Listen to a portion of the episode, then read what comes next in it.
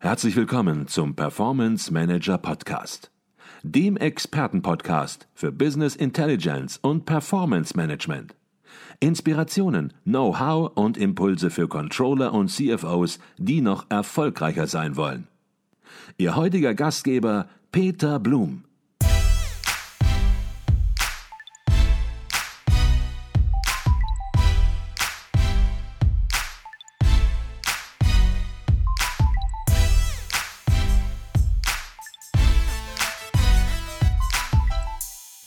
Herzlich willkommen im Performance Manager Podcast. Mein Name ist Peter Blum. Die Fachzeitschrift Controlling gehört zu den wichtigsten Zeitschriften für Fach- und Führungskräfte im Finanz- und Rechnungswesen von Unternehmen. Sie liefert jeden zweiten Monat fundierte und anwendungsorientierte Beiträge für alle Controlling-Bereiche zu allen Branchen und für unterschiedliche Unternehmensgrößen zu diesen sozusagen sechs regulären Ausgaben in jedem Jahr kommt zusätzlich eine Spezialausgabe.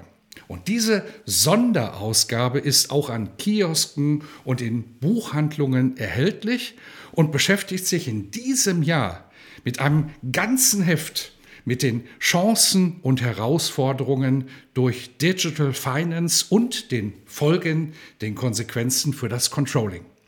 Ich freue mich darüber, heute mit Professor Dr. Andreas Hoffjan von der Technischen Universität Dortmund und Professor Dr. Thorsten Knauer von der Ruhr-Universität Bochum zu sprechen, den Mitherausgebern des Magazins Beide haben das Thema, das aktuelle Thema des Heftes federführend begleitet und die Aufsätze ja, der verschiedenen Autoren, der Vielzahl von Autoren im Heft koordiniert. Doch zunächst mal herzlich willkommen, bevor wir ins Heft einsteigen, bei uns im Performance Manager Podcast Professor Dr. Andreas Hoffjan und Professor Dr. Thorsten Knauer. Ja, auch ein herzliches Willkommen von der TU Dortmund. Ja, und auch ganz herzlich willkommen von meiner Seite. Ich freue mich wieder hier mit Ihnen im Performance Manager Podcast diskutieren zu können. Steigen wir direkt ins Schwerpunktthema der diesjährigen Kiosk-Ausgabe, so wie Sie das Heft auch sozusagen intern im Hintergrund nennen, ein der Zeitschrift Controlling. Und der Titel lautet diesmal Digital Finance. Jetzt ist es so, Mensch, Digitalisierung beschäftigt uns schon seit einiger Zeit. Da würde man meinen, Mensch, so aktuell ist das Thema gar nicht. Aber ich vermute, die Konkretisierung des Themas, die Umsetzungsmöglichkeiten, die konkreten Umsetzungsmöglichkeiten und Auswirkungen in Unternehmenspraxis, die sind dann schon inzwischen etwas genauer geworden. Und von daher vermute ich mal, ist das der Grund, warum Sie sagen, dieser Schwerpunkt in diesem Jahr der Controlling, der Kiosk-Ausgabe befasst sich mit dem Thema Digital Finance. Ist das so, Herr Hoffjan? Ja, Herr Blum, ich würde sagen, das Thema ist aktueller denn je. Die analoge Finanzfunktion hat ausgedient und äh, die zunehmende digitale Transformation der Unternehmenswelt eröffnet dem Finanzbereich wirklich ungeahnte Möglichkeiten, a zur Steigerung der Transparenz und b auch natürlich erhebliche Effizienzgewinne. Wir können ja heute bereits äh, gigantische Datenmengen in Echtzeit analysieren. Dadurch können wir sehr tiefe Einblicke in die Organisation realisieren Zugleich stellen wir fest, dass unsere Adressaten höhere Informationsbedürfnisse haben und das muss natürlich eine digitale Finanzfunktion voll auch befriedigen. Und äh, wir können vor allem jetzt die Chancen nutzen, viele operative Standardprozesse vollständig zu automatisieren. Damit sparen wir eine Menge Aufwand ein und das ist auch wichtig, weil, und das ist vielleicht der entscheidende Punkt, die Finanzabteilung muss ihre Effizienz weiter steigern. Wichtig dabei ist natürlich, dass das Ganze auch kein Selbstläufer ist. Das haben die ersten Unternehmen jetzt auch gemerkt, sondern das Ganze ist geknüpft an einschneidenden Veränderungen in den Prozessen und vielleicht auch in der Organisation der Finanzfunktion. Und da glaube ich, können wir mit unserem Heft einen wichtigen Beitrag dazu leisten, äh, dass das Controlling als Informationslieferant, sag mal, diesen Weg zur Finanzfunktion der Zukunft auch adäquat begleitet. Und deswegen greift diese Sonderausgabe gerade jetzt die angesprochenen Chancen durch Digital Finance auf, zeigt die Folgen für das Controlling auf und Insofern werden gerade hier im F nach den ersten intensiven Erfahrungen wichtige Ansatzpunkte für eine erfolgreiche digitale Finanzfunktion aufgezeigt. Und ähm, ich denke, diese expliziten Lösungsansätze für die Umsetzung sind, glaube ich, der entscheidende Mehrwert, den dieses Heft dann liefern kann. Mhm. Jetzt haben Sie es angesprochen, das Thema Digital Finance ist aktueller denn je. Im Grunde genommen, die Digitalisierung betrifft ja alle Unternehmensbereiche. Wir beschäftigen uns in der Controlling natürlich mit der Finanzfunktion. Und das Thema ist auch ein großes Thema. Und von daher stellt sich natürlich, wenn man so ein Heft angeht, als erstes immer die Frage, Mensch, wie gliedert man so ein Heft, damit da noch etwas Lesbares am Ende rauskommt und eine Struktur auch für den Leser sichtbar wird. Wie sind Sie das angegangen, Herr Knauer? Ja, Herr Blum, also wir haben das Heft insgesamt in vier Teilbereiche aufgeteilt. Und wir starten im ersten Teil mit den Herausforderungen an das Controlling. Das sind technologische Herausforderungen im Folge der Digitalisierung. Das sind neue Informationsbedürfnisse, beispielsweise aufgrund der Bedeutungszunahme von dem Thema Nachhaltigkeit. Es geht aber auch in diesem Bereich um die allgemeine Positionierung des Controllings. Im zweiten Bereich geht es dann konkret um die Digitalisierung der Finanzfunktion. Und hier ist es uns ganz wichtig, wirklich konkrete Ansätze, konkrete Technologien zu besprechen. Beispielsweise konkret die IT-Systemunterstützung in der Planung oder im Reporting am Beispiel des Unternehmens Henkel. Es geht um Themen wie künstliche Intelligenz, um die Blockchain und immer übergeordnete die Frage, was bringt das für die Unternehmen? Sind es Effizienzvorteile? Sind es Kostenvorteile? Sind es Geschwindigkeitsvorteile? Also ganz konkret auch wirklich, was bringt es für die Unternehmen? Im dritten Bereich besprechen wir Schnittstellenaspekte unter dem Begriff Controlling Supports Finance. Also beispielsweise, inwiefern werden digitale Methoden genutzt, um die Einhaltung von Covenants zu überprüfen?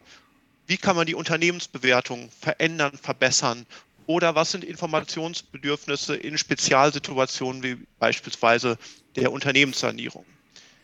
Im letzten Bereich geht es um die Veränderung für die Organisation, die damit verbunden ist. Das hat etwas mit dem Rollenprofil des Controllings zu tun. Es geht um Organisationseinheiten, beispielsweise das Thema Shared Services. Übergeordnet ist dann immer die Frage, wie gelingt es dem Controlling, wie gelingt es Unternehmen, Wert zu schaffen infolge dieser Veränderungen. Mhm. Und was, glaube ich, sehr gut gelungen ist durch die Gliederung, durch diese klare Gliederung, wirklich das Thema auch in einzelne Segmente ja, zu zerlegen ähm, und, und entsprechend dann auch tief reinzugehen, sehr strukturiert. Und ja, das Heft besteht aus fast 30 Beiträgen, also ein sehr volles Heft. Wir können diese 30 Beiträge nicht alle heute hier im Podcast besprechen, aber der erste Bereich, wo es um die Herausforderungen, die neuen Herausforderungen an das Controlling geht, ja, in dem Bereich meldet sich die Schmalenbach Gesellschaft für Betriebswirtschaft zu Wort und die Autoren sagen, die Controller brauchen mehr Datenkompetenz und durch komplexere Aufgaben gleichzeitig aber auch mehr Kompetenzen im Bereich Leadership und kritisches Denken. Und diese Aussage habe ich mir mal ja, wirklich genau überlegt und habe mir eigentlich gedacht, Mensch, wer sind denn diejenigen, die bisher schon die höchste Datenkompetenz hatten? Das waren doch die Controller. Brauchen die jetzt noch mehr Datenkompetenz? Was ist mit dieser Aussage konkret gemeint, Herr Aufjan? Ja, das Mehr an Datenkompetenz betrifft zwei Bereiche, nämlich zum einen das Datenmanagement und zum anderen den Bereich der nicht finanziellen Daten. Zum Datenmanagement, das ist ja die Grundlage für die Leistungsfähigkeit von Informationstechnologien, also quasi das Fundament, auf dem wir unser Controlling-Gebäude bauen. Und äh, dazu müssen wir einfach sicherstellen, dass dieses Fundament belastbar ist, das betrifft Themenbereiche wie Datenmapping, also die Abbildung der Beziehungen zwischen den Elementen unterschiedlicher Datenmodelle. Das betrifft die Herstellung von Vergleichbarkeiten. Und noch eine weitere wichtige Nebenbedingung ist natürlich die datenschutzkonforme Langzeitspeicherung. Also über allem schwebt auch hier wiederum die Datenschutzgrundverordnung. Das betrifft das Datenmanagement. Der zweite Bereich, der betrifft äh, das nicht finanzielle oder Nachhaltigkeitsreporting. Ich werde das jetzt eher aus einer technischen Perspektive betrachten, weil auch dort haben wir natürlich eine Menge an nicht finanziellen Größen, wo es um eine Vereinheitlichung bzw. Herstellung von Vergleichbarkeit geht. Es geht um Regeln für Priorisierung oder Aggregation von Kennzahlen. Äh, das sind Themen, die wir vielleicht in dem Maße in der Vergangenheit im Controlling nicht hatten und deswegen wir Datenkompetenz brauchen. So, jetzt kommen wir zu dem anderen Punkt, den Sie angesprochen haben, Leadership und kritisches Denken. Naja, was ist damit gemeint mit der Fähigkeit zum kritischen Denken und zur kritischen Reflexion? Naja, wir müssen uns als Controller noch mehr überlegen, ob die Ergebnisse der Analysen Sinn machen oder möglicherweise auch ein Datenfehler dahinter stecken könnte. Also ich denke mal so an diese typischen Autofahrer-Missgeschicke, wo man im Grunde genommen blind den Anweisungen der freundlichen Dame im Navi gefolgt ist und nachher das Auto im See geparkt hat. Und das wollen wir natürlich auch im Controlling vermeiden. Und ähm, insofern ist hier kritisches Denken im Umgang mit den Ergebnissen der Algorithmen sehr wichtig. Leadership auch, weil wir natürlich gemeinsam mit unserem Team und in Verknüpfung mit Geschäftskenntnissen unsere Analyseergebnisse idealtypisch im Rahmen von Storytelling verkaufen sollen. Also wichtig für uns Leadership deshalb, weil wir zukunftsorientiert als Controller die Frage beantworten sollen, was sind die neuen Handlungsfelder.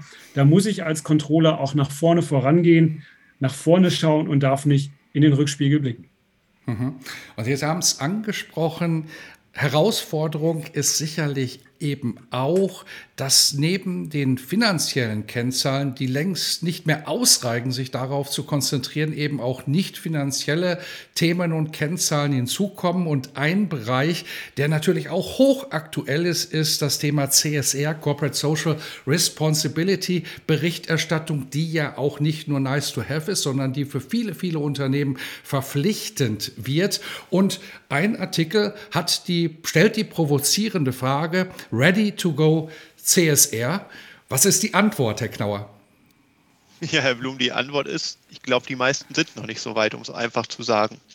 Ähm, das kann man sagen, nice to have oder kommt irgendwann. Dieses es kommt irgendwann ist mir nicht mehr so lange hin. Genauer gesagt ist es so, für Geschäftsjahre ab dem 1.1. und jetzt passen Sie auf, 2023 gilt die verpflichtende CSR-Berichterstattung aller Voraussicht nach. Das ist momentan in der Abstimmung in den EU-Gremien und das Wesen ist, es gilt für circa 15.000 Unternehmen in Deutschland. Das heißt, es sind ganz viele Unternehmen davon betroffen, die bisher es machen konnten, weil sie Sinn darin sahen, weil sie sich weiterentwickeln wollten, aber wo es noch keine Notwendigkeit gab. Und das ändert sich jetzt. Es wird klare Vorgaben geben. Es wird erforderlich sein, auch nachprüfbare Prozesse zu installieren, damit das Ganze auch prüfungsfähig wird und das zu einer großen Bandbreite von KPIs, die so bisher noch nicht in der, Detail, in der Detailliertheit oder überhaupt erfasst werden. Und da ist, glaube ich, in vielen Controlling-Abteilungen dieses Bewusstsein noch nicht vorhanden, dass in wirklich absehbarer Zeit die Prozesse installiert werden müssen, dass die Kennzahlen nachprüfbar erhoben werden müssen und dass es entsprechend dann auch die Frage sich stellt, inwiefern sollten diese Kennzahlen nicht auch viel relevanter für die Unternehmenssteuerung eigentlich werden. Mhm. Und natürlich, was für Beitrag hat das Controlling hier wahrscheinlich auch zu leisten? Was ist der Aufgabenbereich des Controlling? Ich denke, auch hier ist noch vieles im Unklaren, vermute ich. Haben Sie vollkommen recht. Also man muss sich auch aus einer Controlling-Perspektive fragen, wie will man sich dort einbringen? Und wenn man sagt, eine der Kernfunktionen des Controlling ist es, Daten in Informationen zu überführen, Kennzahlen als wesentlicher ja, Kernbestandteil der Controlling-Tätigkeit bisher im finanziellen Bereich, auch schon im nicht finanziellen Bereich, dann muss man sich aus Controlling-Perspektive auch klar machen, wenn man diese Kernkompetenz fortentwickeln will, dass man sich dort frühzeitig in die anlaufenden Prozesse einbringt, wenn es jetzt darum geht, auch diese Berichterstattung auf den Weg zu bringen. Mhm. Ich glaube, es ist klar geworden, allein durch die beiden Beiträge, die wir jetzt besprochen haben hier im Podcast, da kommt einiges an neuen Herausforderungen ganz, ganz konkret und auch zeitnah aufs Controlling zu.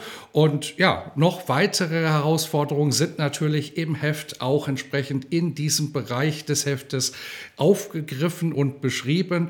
Kommen wir zum zweiten Bereich des Heftens, zum zweiten Gliederungsbereich, denn da geht es jetzt ganz konkret um die Finanzen. Finanzfunktion, also sozusagen den Spiegel in gewisser Weise des Controllings, den anderen Bereich, den das Controlling dann unterstützen soll und darf. Da geht es um die Digitalisierung der Finanzfunktion. Was ist damit ganz konkret gemeint? Ja, also mit der Digitalisierung der Finanzfunktion wollen wir natürlich neue technische Möglichkeiten und Ansätze einsetzen, in der Hoffnung, Kosten- und Zeitersparnisse damit zu realisieren. Ähm, das wird auch zu Beginn sehr klar formuliert, die Erwartung aus der Perspektive eines Finanzvorstands. Bernhard Günther von Fortum sagt relativ klar, wir wollen Reporting, Planung kostengünstiger machen, also die Standardleistung. Wir wollen mit großen Datenmengen arbeiten können und wir wollen vor allem durch künstliche Intelligenz äh, die Planungsqualität verbessern. Und insofern drehen sich natürlich auch die Beiträge um diese verschiedenen Themen. Also wir haben einen Beitrag von den Kollegen Derfuß und Wiesche von den Universitäten Hagen und Dortmund, die sich mit dem Einsatz von KI im Finanzcontrolling befassen. Also die künstliche Intelligenz kann dort komplexe Aufgaben wie Problemlösen, Lernen oder Entscheiden übernehmen. Da gibt es bestimmte Aktivitäten, die rein von Menschen erbracht äh, von Maschinen erbracht werden können, wie ich sag mal die Ermittlung des Jahresüberschusses oder Cashflow-Prognosen. Aber wichtig ist, und das ist, glaube ich, das Entscheidende, und das zieht sich auch wie ein roter Faden durch das Heft durch, wir müssen genau wissen, wann wir quasi die Aufgaben automatisieren können. Und es ist in der Tat so, Finanzcontrolling kann in vielen Fällen durch KI-Systeme ergänzt, aber nicht ersetzt werden. Also es gibt eine Menge an sogenannten hybriden Aktivitäten. Ich nehme mal nur ein Beispiel, äh, das Risikomanagement, wo man eine Arbeitsteilung zwischen Experten und KI braucht. Und da gibt es noch viele weitere, ich sage mal, Beispiele aus der Praxis zur Digitalisierung der Finanzfunktionen. Wir haben einen Beitrag von Hinkel. Da geht es um die konzernweite integrative Plattform für die finanzielle Planung, Prognose und Berichterstattung. Der Beitrag zeigt, wie sehr es sich lohnt, hier im Grunde genommen äh, das Ganze, ich sage mal, auf eine ERP-Plattform zu integrieren, eine Single Source of Truth zu haben und damit, ich sag mal, natürlich wesentliche Transparenzen sicherzustellen. Ähnlich ist der Beitrag aus dem Hause Zeiss von Herrn Mietzner, der darstellt, wie eine integrierte Cashflow-Planung im Treasury aussehen kann, sodass dort Cashflow-Vorschlagswerte auch automatisch erzeugt werden. Äh, also ein vergleichbarer Lösungsansatz. Und dann haben wir noch einen Beitrag von dem Kollegen Henke vom Fraunhofer Institut, der darauf eingeht, wie das angesprochene Problem des Datenmanagements, der Datenintegrität durch Blockchain-Technologien entsprechend gelöst werden kann. Mhm. Und wer jetzt denkt, Mensch, Blockchain und KI, das ist weit weg, der findet noch einen weiteren Beitrag und da wird es dann sehr konkret. Und dieser Beitrag, ja, da dreht sich um RPA. Und wer jetzt denkt, Mensch, was ist denn RPA? Es ist Robotic Process Automation und das ist natürlich ein ganz, ganz aktuelles Thema. Man muss fast sagen, wer sich damit noch nicht beschäftigt hat, der ist fast hinten dran. Es geht um die Automatisierung von Prozessen in der Finanzabteilung. Was sind das für konkrete Anwendungsbereiche, Herr Knauer, die die Autoren darstellen und die ja auch schon in der Praxis längst angekommen sind? Also ich starte vielleicht noch etwas allgemeiner. Erstmal geht es in dem Beitrag überhaupt darum zu beschreiben, was ist nochmal genau RPA. Also kurz gesprochen sind es ja im Wesentlichen Software-Roboter und es wird im Beitrag dann erläutert, wie diese funktionieren. Und was man, glaube ich, im Beitrag auch sehr schön verstehen kann, das sind doch recht ausgefeilte und ausgereifte Technologien mittlerweile, die eben systemübergreifend bestimmte Prozesse automatisieren können. Und es wird auch schön dargelegt, was das für Unternehmen für Vorteile bringt. Sie haben schon angesprochen, das hat etwas mit Effizienzvorteilen zu tun. Es sind aber nicht nur Effizienzvorteile, sondern es ist beispielsweise auch der Vorteil der Verfügbarkeit, also so quasi 24-7-mäßig. Es hat etwas aber auch mit Qualität zu tun, weil entsprechend ausgereifte äh, Roboter auch dafür sorgen, dass Prozesse immer identisch, fehlerfrei erledigt werden. Also auch das sind wesentliche Aspekte, die im Beitrag erläutert werden.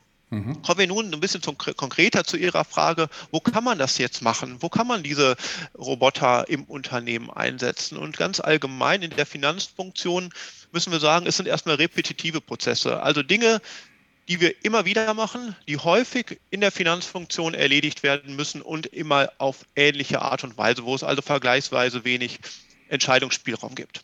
Wo finden wir das? Na, wenn wir uns mal anschauen, in der Finanzfunktion finden wir das beispielsweise im Bereich Finanzverkehr und Liquidität, also im Rechnungsprozess, im Zahlungsabwicklungsprozess, klassische Bereiche, sehr repetitive Tätigkeiten. Das gilt aber auch an der Schnittstelle zum externen Rechnungswesen im Rahmen der Dokumentation, in der Rechenschaftsfunktion zur Abschlussvorbereitung, im Rahmen der Konsolidierung oder auch im Rahmen von Vorbereitungen für die Steuererklärung und Steuerbilanz. Und zum Schluss vielleicht noch ein ganz konkretes Beispiel auch aus so einer Kerntätigkeit des Controllings, nämlich Planung und Steuerung und Reporting. Also das Rechnungswesen ist etwas, was in vielen Unternehmen ja dadurch gekennzeichnet ist, dass jeden Monat sehr, sehr ähnliche Prozesse durchgeführt werden, um einen Report, um das Reporting zu erstellen. Und das kann man automatisieren. Das kann man auch dann schneller durchführen. Und das sind klassische Bereiche, wo wir eben auch nicht in Zukunft etwas machen wollen, so, sondern wo heute in vielen Unternehmen bereits etwas passiert, wo man auch sagen muss, Unternehmen können sehr, sehr schnell Geld einsparen, das sie für die entsprechenden Roboter investieren müssen. Mhm. Wir haben jetzt über die Herausforderungen an das Controlling gesprochen, die neuen Herausforderungen. Wir haben über die Digitalisierung der Finanzfunktion gesprochen. Und ja, ich dachte es am Anfang, das Heft ist sehr strukturiert aufgebaut was man natürlich auch nicht anders erwarten kann von der Controlling. Und der dritte Bereich, der geht nun um das Thema Controlling Supports Finance, wie nun das Controlling diese Finanzabteilungsfunktionen unterstützen kann, sehr konkret. Und was für, für Schnittpunkte im Heft beschrieben? Ja, im Grunde genommen geht es darum, dass wir digitale Methoden des Finanzcontrolling zur Unterstützung der Finanzfunktion einsetzen. Und da zeigen sich an vielen Stellen Auswirkungen der Digitalisierung in den Bereichen Planungsprozesse, Unternehmensbewertungen, äh, Sanierungsmaßnahmen, etc. Ähm, das sind Beiträge aus dem Hause Amprion, wo es darum geht, quasi über die Digitalisierung der technischen Planungsprozesse und deren Koordination mit entsprechenden kaufmännischen Vorgaben eine integrierte Unternehmensplanung sicherzustellen. Das ist natürlich beim Energienetzbetreiber bei dem Ausbaubedarf eine große Thematik. Oder es geht in einem anderen Beitrag um die Digitalisierung im Working Capital Management, ähm, wo dann die Treiber des Working Capital wunderbar transparent werden mit den Lösungen, dass man sagt, Mensch, wir können Mahnprozesse automatisieren, wir können das Reklamationsmanagement digitalisieren. Das ist alles dann möglich infolge der hohen Datenqualität und der automatischen Aktualisierung. Oder wir haben einen Beitrag, da geht es ums Covenant Controlling, also die Einhaltung von Kreditklauseln, wo Instrumente des Covenant Controlling vorgestellt werden, ein Covenant Kalender oder auch Verbesserungspotenziale durch Automatisierung, also auch durch Robotic Process Automation. Und ein letzter Beitrag in diesem äh, Themenfeld befasst sich äh, mit den Beiträgen des Controlling zu einer erfolgreichen Sanierung. Äh, auch dort ist natürlich das Controlling besonders mit seinen Kernfunktionen gefordert, Kontrollüberwachung, Berichtswesen und Früherkennung. Und das, was dort vielleicht besonders ist, dass der Controller dort gesehen wird als Herausforderer der Geschäftsführung. Ne? Also ein aktives Controlling wird erwartet. Man gestaltet proaktiv Sanierungsmaßnahmen. Und das sind, glaube ich, ganz viele Impulse, wo Controlling ganz entscheidend die Finanzfunktion wirklich operativ unterstützen kann. Mhm.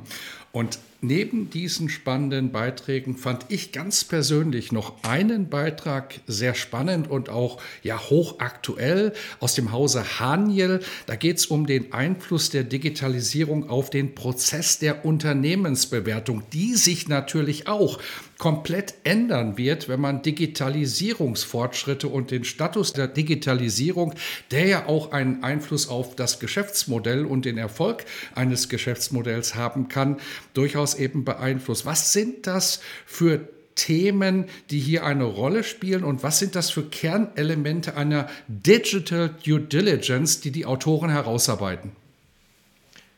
Ja, Florian Funk und Niklas Kister zeigen eigentlich erstmal knapp auf, warum man überhaupt neu über Unternehmensbewertungen nachdenken muss. Und so ein Kernargument ist eigentlich, dass man sagen muss, gegen, im Vergleich zur traditionellen Unternehmensbewertung hat man nicht die langen Zeitreihen, die es einem ermöglichen, gute Prognosen über zukünftige Zahlungsüberschüsse abzugeben.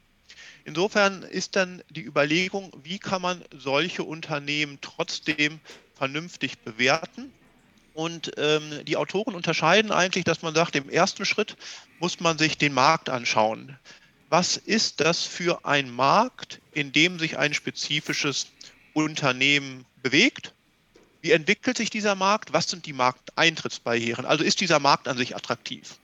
Und dann kommen wir zur Bewertung des spezifischen Unternehmens.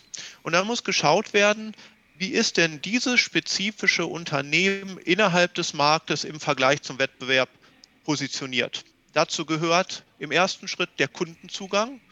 Also wie ist beispielsweise ein digitaler Auftritt gestaltet?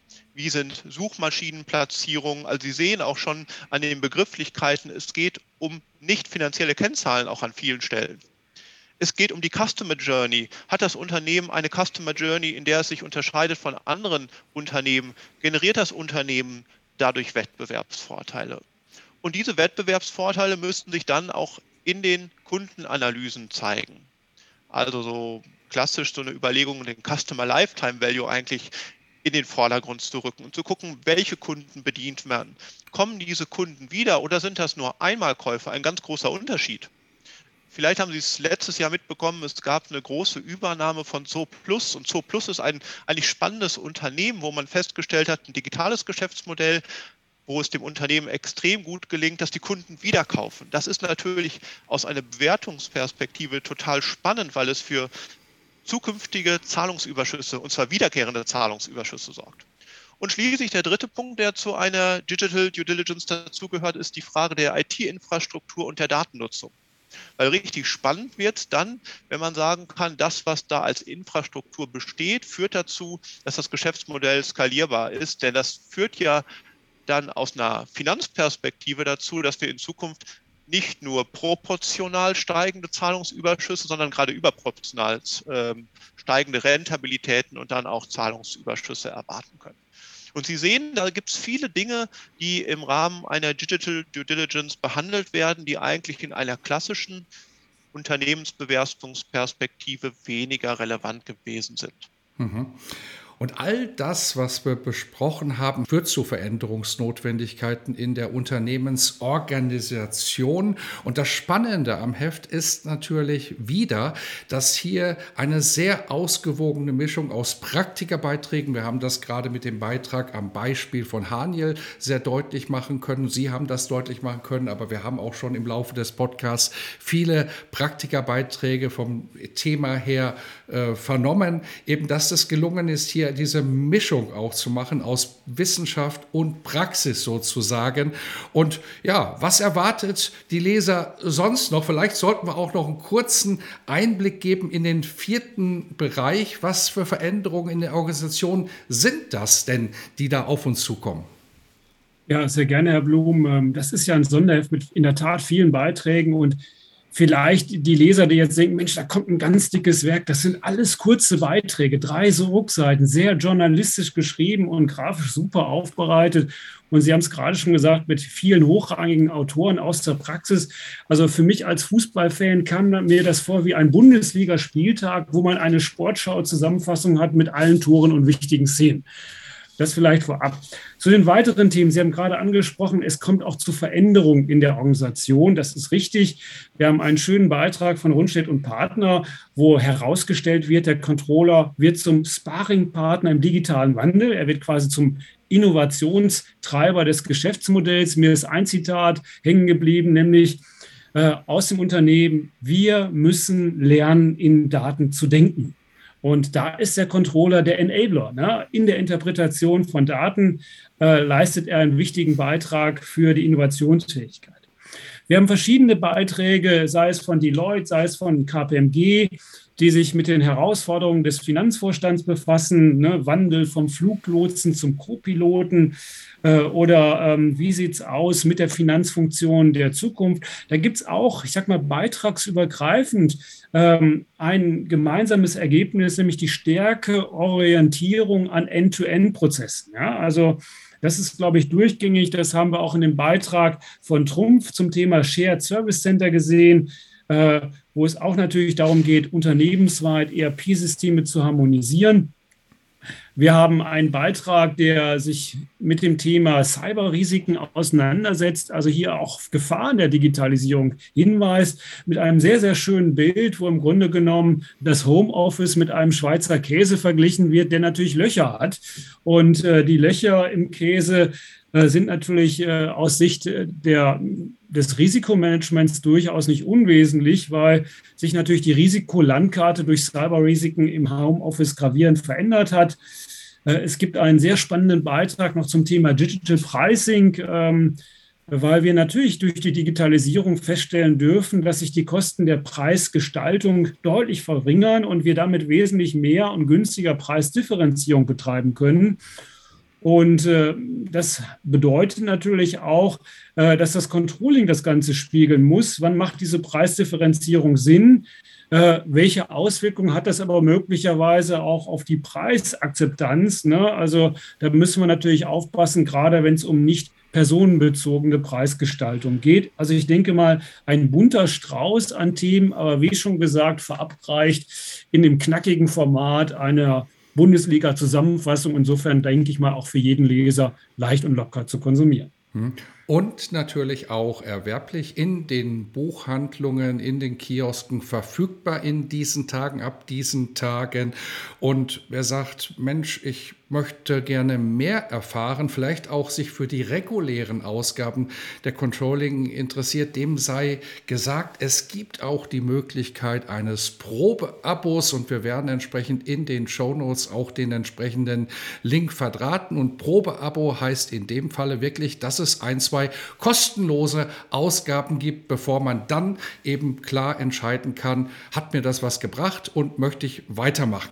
Jetzt ist es so, nach einem Heft, auch wenn es eine Spezialausgabe ist, ist auch immer vor einem Heft und es geht weiter mit der dritten regulären Ausgabe, dann auch demnächst der Ausgabe Controlling Heft Nummer 3 und da wird es auch wieder um ein sehr, sehr spannendes und aktuelles Thema gehen. Im Grunde genommen wird ein Thema sogar ein bisschen äh, vertieft, was wir gerade auch schon im Podcast angesprochen haben. Vielleicht können Sie was dazu sagen, Herr Knauer. Ja, gerne. Also es geht tatsächlich um ein Thema, das auch bei uns schon eine große Rolle spielt, nämlich das Thema Nachhaltigkeit. Konkret jetzt im Reporting und der Unternehmenssteuerung. Und man sieht eigentlich auch sehr schön, das, was wir hier in der Kiosk-Ausgabe, in der Spezialausgabe machen, das spielt auch in den regulären Heften eine große Rolle, weil es eben in der Praxis ein so zentrales Thema ist. Das Heft wird verantwortet von unserem Mitherausgeberkollegen Pedell und es geht noch ein bisschen detaillierter darauf ein, wie eigentlich das Controlling wirklich auch zu einem ressourcenschonenden Wirtschaften beitragen kann. Also wirklich auch, was sind, ist der Impact von Controlling? Wie verändert es unternehmerisches Handeln? Und wen das interessiert, das ganze Heft ist ab Mitte Juni diesen Jahres dann auch verfügbar. Mhm. Und auch dazu wird es natürlich wieder einen Podcast geben, der einen Überblick über das gesamte Heft gibt, damit möglicherweise auch das Konsumieren des Heftes noch gezielter dann entsprechend im Anschluss erfolgen kann und man zumindest schon mal einen ersten Eindruck im O-Ton desjenigen hat, der das Heft federführend eben begleitet und zusammengestellt hat. Das waren Professor Dr. Andreas Hoffjan von der Technischen Universität Dortmund und Professor Dr. Thorsten Knauer von der Ruhr-Universität Bochum. Wir haben über die Sonderausgabe der Zeitschrift Controlling mit dem Titel Digital Finance gesprochen. Herzlichen Dank für diesen inhaltsvollen Podcast. Sehr gerne. Ja, herzlichen Dank auch von meiner Seite.